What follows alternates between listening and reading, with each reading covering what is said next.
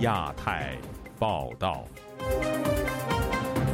各位听友好，今天是北京时间二零二三年四月十四号星期五，我是佳远。这次亚太报道的主要内容包括：经本台率先报道，新疆六岁女童热燕终获身份，并与哈国父母团聚；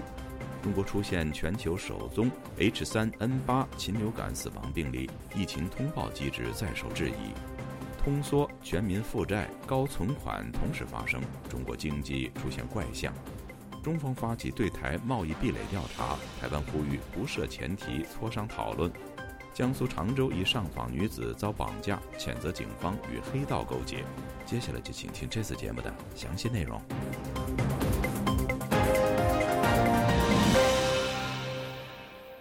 本台今年一月曾经报道，一对哈萨克斯坦夫妇在新疆生下了今年已经六岁的女儿热燕后，孩子因为没有出生证、没有医保，也不能够上学。该事件经本台披露后，引起舆论关注。近日，热燕终于获得了身份证和护照，并在哈国与父母团聚。以下是本台记者黄春梅发自台北的报道。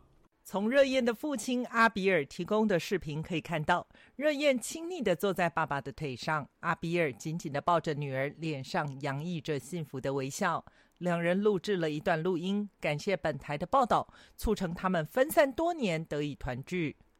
有要求电台帮助西安，我的我的孩子热燕送过送。从中国回来了，谢谢。自由亚洲电台。哈萨克斯坦青年阿比尔在二零一六年与第一任妻子在哈国法院办理离婚，随后他到了新疆与现任妻子注册结婚，但是新疆法院拒绝承认前一段婚姻在哈国离婚的判决。阿比尔和现任妻子拿不到结婚证。两人的孩子热燕出生，新疆当局拒绝为热燕开出生证明。六年来，他在新疆不能享受医保和上学。阿比尔和妻子都是哈萨克斯坦公民，孩子因为没有出生证而被迫滞留在中国，居住在舅舅家。阿比尔一家的遭遇经过本台披露后出现了曙光。上个月中旬，热燕终于取得了中国核发的身份证和护照。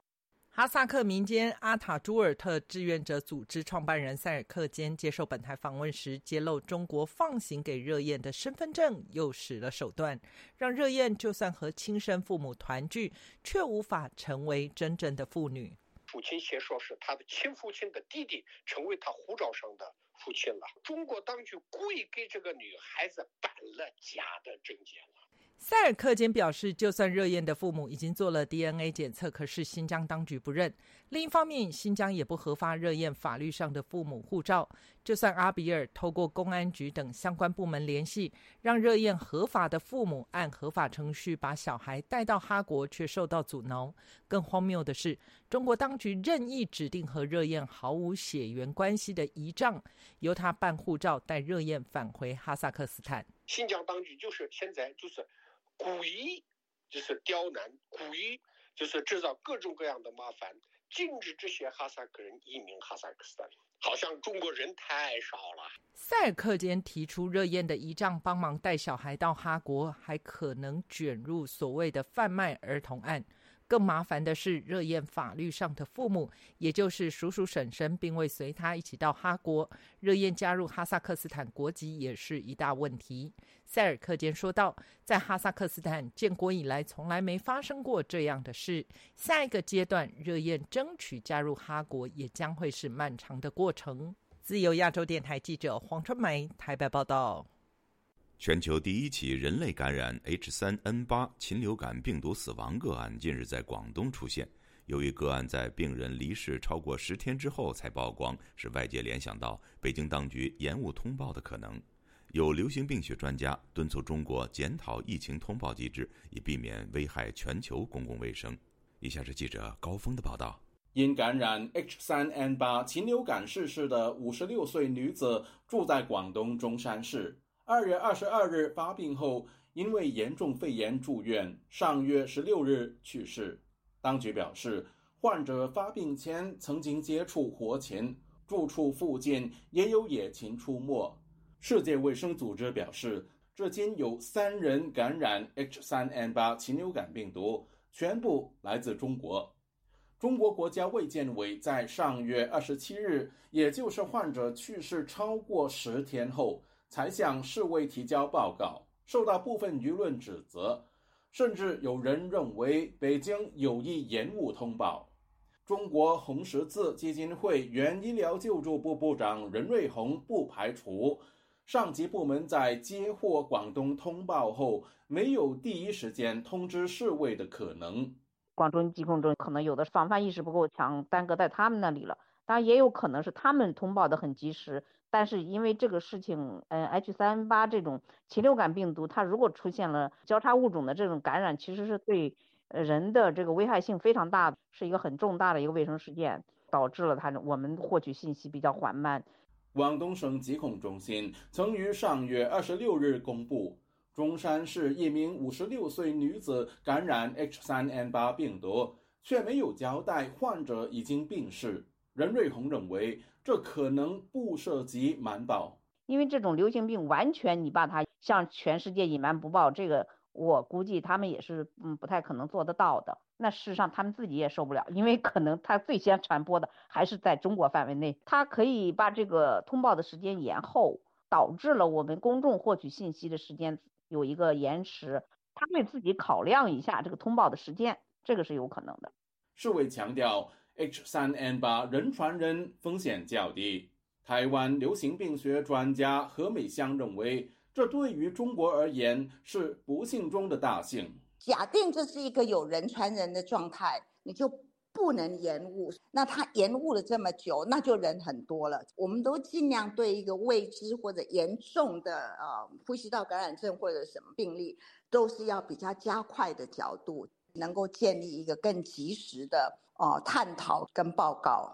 何美香促请中国当局检讨现行的疫情通报机制以及传染病法规。只要有人类跨宿主的感染的时候，我们都不要掉以轻心。中国是有一条法规，疫情要要往上呈报，然后才可以公布，所以这个本身就会延误了很多。尤其在他们这种很集权的状态之下呢，就会变得大家很紧张，都不敢讲。何美香促请中国当局正视漏洞，以免新冠疫情危害全球的情景重演。自由亚洲电台记者高峰香港报道。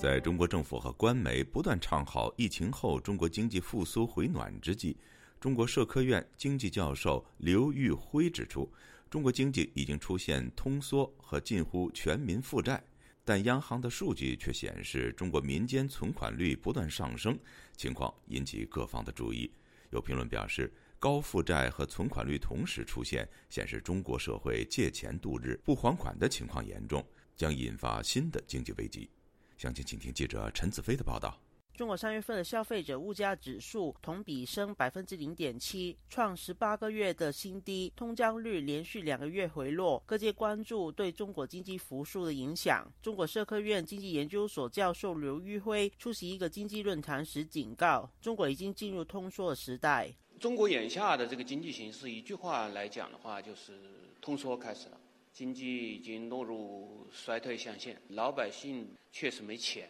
六个荷包啊。确实瘪下去了。中国十四亿人，按照央行的统计啊，现在是七亿人负债。如果把小孩子和老龄人剔除的话，接近全民负债了。他表示，中国的广义货币供应量指标 M2 在前十五个月增长高达四十万亿元，中央发力也不能拉动经济增长，显示信心和能力不足，是中国经济面临最大的问题。中国经济叫风吹帆不动，大水漫灌，但是经济没有反应，水到哪去了？中国经济这个系统突出的矛盾是各个主体它的信用能力和信用意愿都在快速的坍塌，表坏了。心凉了，有些资本开始外逃，甚至躺平。今天把它比成一个房子的话，它意味着这个天花板啊，它面临坍塌的风险。支撑这个房子的各个支柱啊，出现了朽坏。但中国人民银行最新的数据显示，第一季度的人民币存款增加超过十五万亿元，住户的存款增加近十万亿元。经济学者施英表示，同时出现高存款和负债率，与近年民众能通过支付宝等平台不用通过资产审查能拿到贷款有关，有钱不还、存款不消费的情况令人担忧。高储蓄率这个问题啊，这些钱很多都是借来的。这确实是个危机。中国表面上看人们是在消费，但事实上铸就了是泡沫化增长、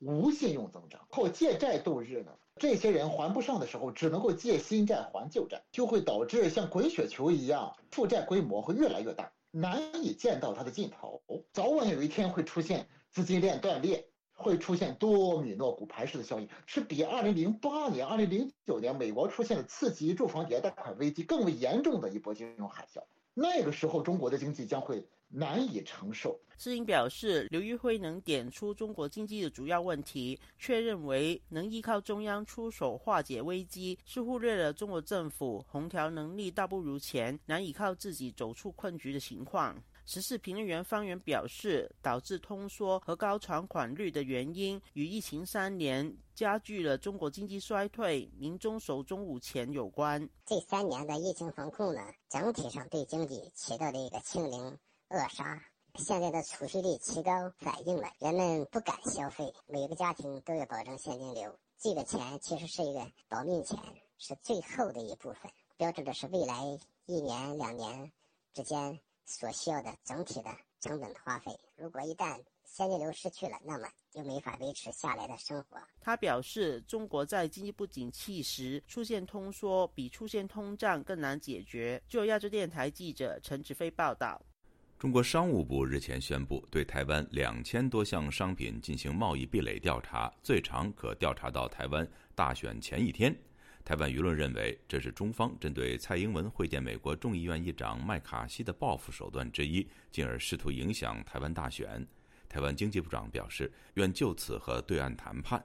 请听记者夏小华发自台北的报道。中国商务部十二号公告，将就台湾两千四百五十五项产品进行贸易壁垒调查，类型涵盖了农产品、五矿化工产品、纺织品等等。该公告指出，调查应该在今年十月十二号前结束，特殊情况之下可以延长到明年的一月十二号，长达九个月。由于正巧在台湾大选前夕，加上民进党日前正式宣布由独派色彩浓厚的赖清德参选总统，而蔡英文和麦卡锡的蔡麦会也才落幕，台湾绿营人士解读中方此举是对台湾的报复。台湾经济部长王美花十三号表示，经贸的往来哈，应该要啊这个。按照相关的规定来处理。那如果呃在不设前提之下，那呃这个中方要跟我们来磋商，我们也愿意来跟他。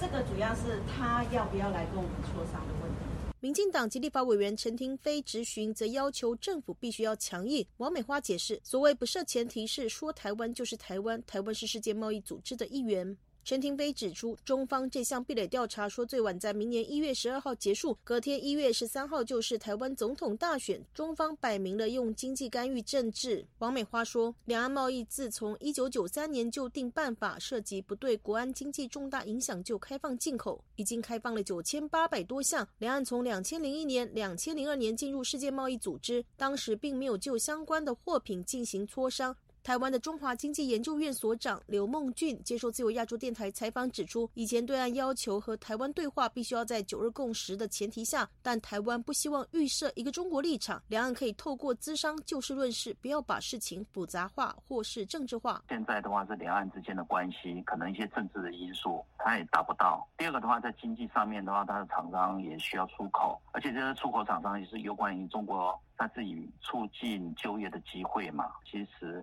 也有他自己的经济上的一些需求啦。中国这边是现在的话，可能更要求的是对等嘛。是现在美中之间的一些争端那底下的话，很显然说台湾是受制于美国的一些科技也好、技术来源啊等等这些因素。中国大陆这边也有一些供应链脱钩的一些现象嘛。现在全世界经济降温了嘛，是对中国的一些货品的需求也就降低了，订单也减少了。刘孟俊表示，台湾政府必须就此全面盘点，因为这时空的环境已经改变那么多了，那所以有进有进的必要啊。现在的话，是不是有开放的一些需求？那尤其是台湾要要加入 CPTPP 里面的话，再检视一下台湾自己的贸易体制，可能也是一个有必要的一个工作了。台湾民间组织经济民主联合召集人赖中强律师接受自由亚洲电台采访指出，中国对台湾是具有零点五主权的主张，他也很明显的。利用经济胁迫作为达成他对台湾政治统战以及零点五主权主张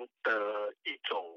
手段，在这种情况下，应该认为已经符合 GATT 的国家安全例外条款，而我们可以基于防卫的理由拒绝给予中国正常化的贸易待遇。自由亚洲电台记者谢小华台北报道。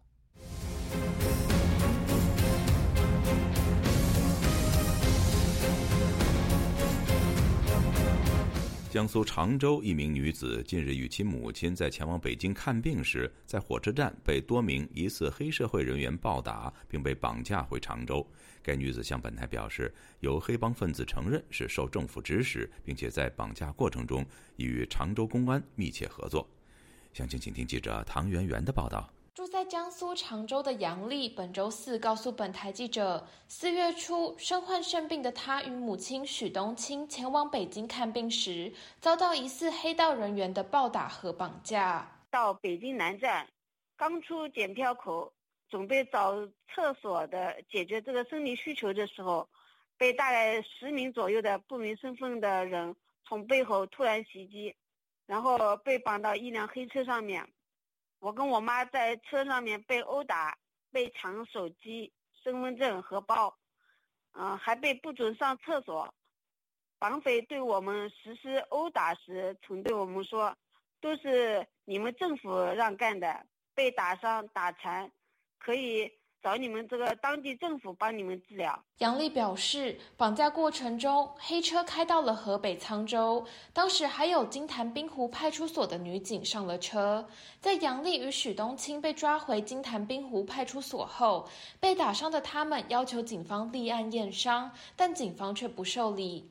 这并不是杨丽第一次被绑架。今年二月，杨丽与母亲在去北京就医期间，向国家信访局提交上访文件，没想到两天后，便有十几名不明身份的人士冲进他们的酒店房间，将他们强制带回金坛。本台记者就此致电常州市金坛滨湖派出所查询，但在记者尚未问完问题时，接听的警员就挂断了电话。杨丽的姐姐杨彩英表示，她家因为政府违法征地问题，常年进行维权。多年来，曾被政府派来的黑道人员威胁，也曾被警方无故关押。在今年二月的绑架事件后，公安在他们家门口装了摄像头，对他们进行二十四小时监控。两会期间，家人出入家门更是被警方轮流监视。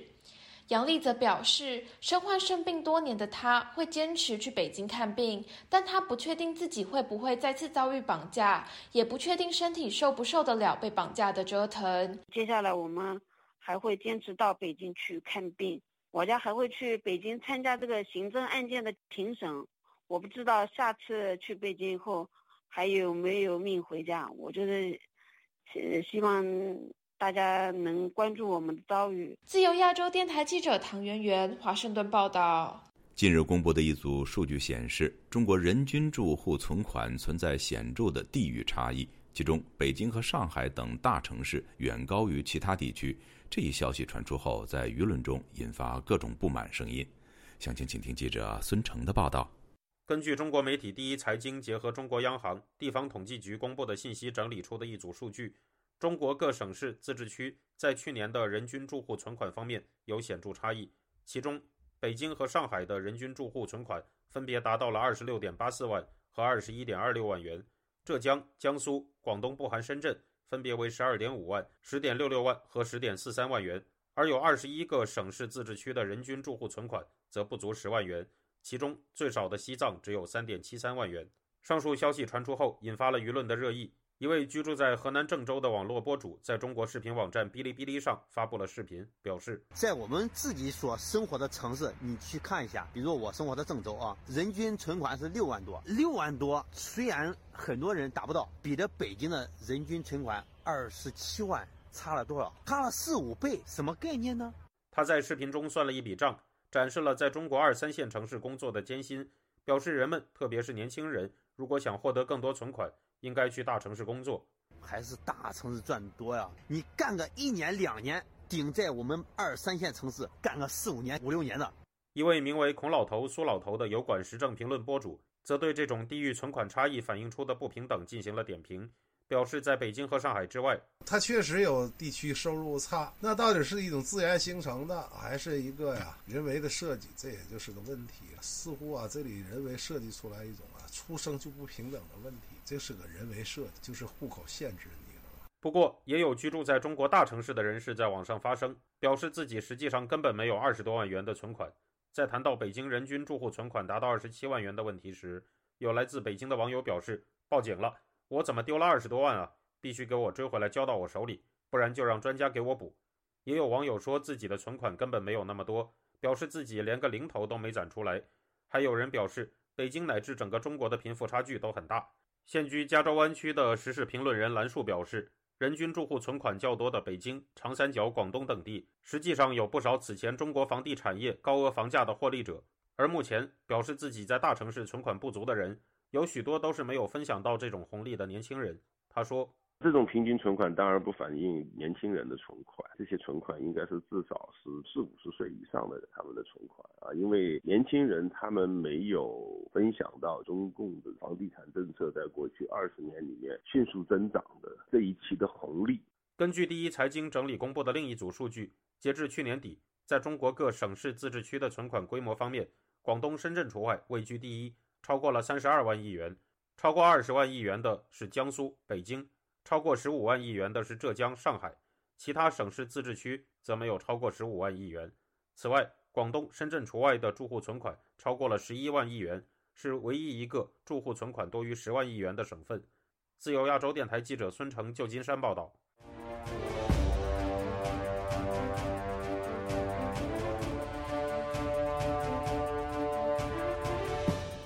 中共领导人习近平多次要求实现国防和军队现代化。其中有关军民融合的特殊政策引发外界关注。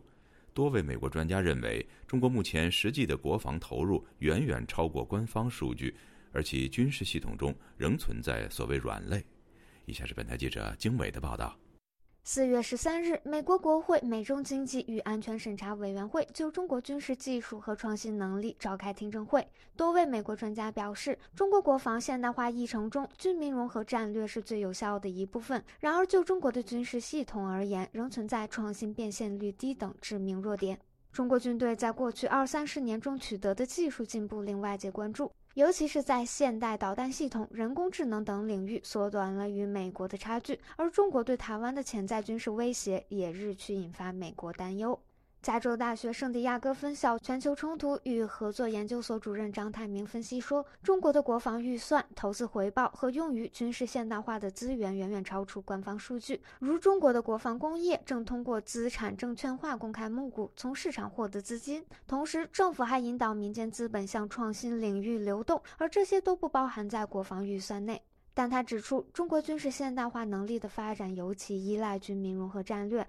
而技术转化率却十分低下。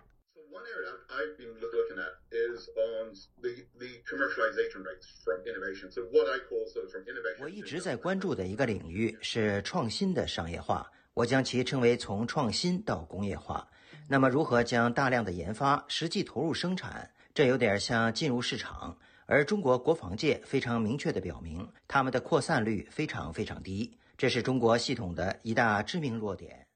美国智库兰德公司国防分析师克里斯蒂安·科里登也认为，中国解放军的弱势在于研发采购系统效率非常低。中国军工企业长期处于行业垄断地位，缺乏透明度和市场竞争。中国也意识到这些问题，因此试图通过军民融合来引入竞争，以确保创新转化。华盛顿智库新美国安全中心技术和国家安全项目高级研究员艾莎卡尼亚则表示，中国的军民融合战略是在新时代赶超美国非常有效的手段，尤其是在太空、网络空间、人工智能等领域。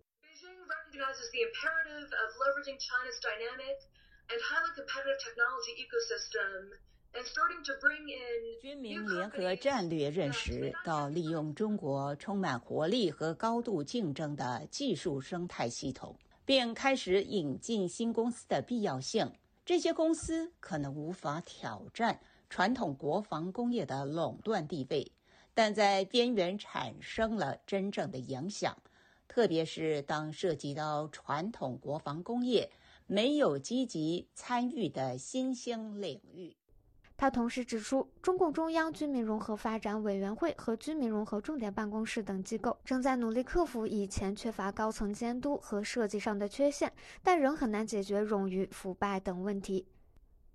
自由亚洲电台记者金伟华盛顿报道。在中共体制下，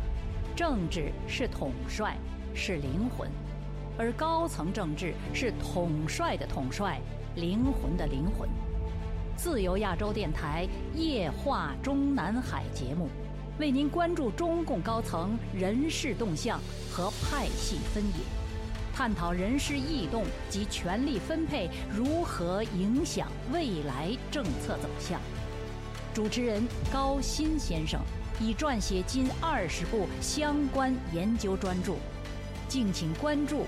夜话中南海节目。前中共中央党校教授蔡霞教授，欢迎您；北京之春的荣誉主编胡平博士，首席顾问于茂春于教授，欢迎您于教授；前参谋总长李喜明李将军。你干嘛要跟十四亿中国人民为敌呢？你只要跟那九千万的中国共产党为敌就可以了。就是说，法律的执法者他可以随意解读你的争议的话，这是一个非常恐怖的一个一个一个现象啊！美国人现在终于认识到，说你要扳倒我的话不是假的，你是真的认真的干。我已经决定，我会死在台湾。权力正在世界版图中重组，大国角力的盘算影响了你和我。地缘政治牵动全球贸易与经济成长，全球华人世界出现了新的生态变化。是由亚洲电台的《亚洲很想聊》和您与世界动态同步接轨。我是戴中仁，我在亚洲很想聊，和您一起聊。听众朋友，接下来我们再关注几条其他方面的消息。超过十位海外华人替被以颠覆国家政权罪判处重刑的人权捍卫者许志勇、丁家喜发声，在四月十三号提出联署书，推动两人竞取二零二四年度诺贝尔和平奖的签名活动。根据维权网的联署书内容，包括王丹、周峰锁、王军涛等海外维权人士表示，要通过此项行动向北京政权表示最强烈的愤慨和谴责。此外，中国人权律师团也在同一天发表声明，替许志勇、丁家喜以及日前被以相同罪名判处五年有期徒刑的人权律师秦永佩发声，表示从法律上、证据上、程序上等，三人均不构成任何犯罪，呼吁当局立即将三人无罪释放。另外，中国人权律师徐文生的妻子许燕四月十三号在推特上发布视频，指两人打算前往当地使馆，却遭到两名北京的警察在地铁上拦截，称两位涉嫌寻衅滋事，并带回八角派出所。华盛顿智库皮尤研究中心星期三公布了三月底对美国人的一项民调结果，结果显示。美国绝大多数成年人，也就是百分之八十三的成年人，仍然持对中国的负面看法。其中持有非常不利的观点的比例达到百分之四十四，较去年增加了四个百分点。还有约四分之一的美国人将中国描述为美国的敌人，而不是竞争对手或伙伴，比去年增加了十三个百分点。德国外交部长贝尔伯克。十三号赴中国进行三天访问，不过就在他到访前，传出德国将重新评估是否允许中国国有企业取得汉堡港其中一个码头的持股。中国外交部四月十三号宣布制裁日前率团访台的美国众议院外交关系委员会主席麦考尔，并指麦考尔向台独分裂势力发出了错误的信号。各位听众，这次的亚太报道播送完了，谢谢收听，再会。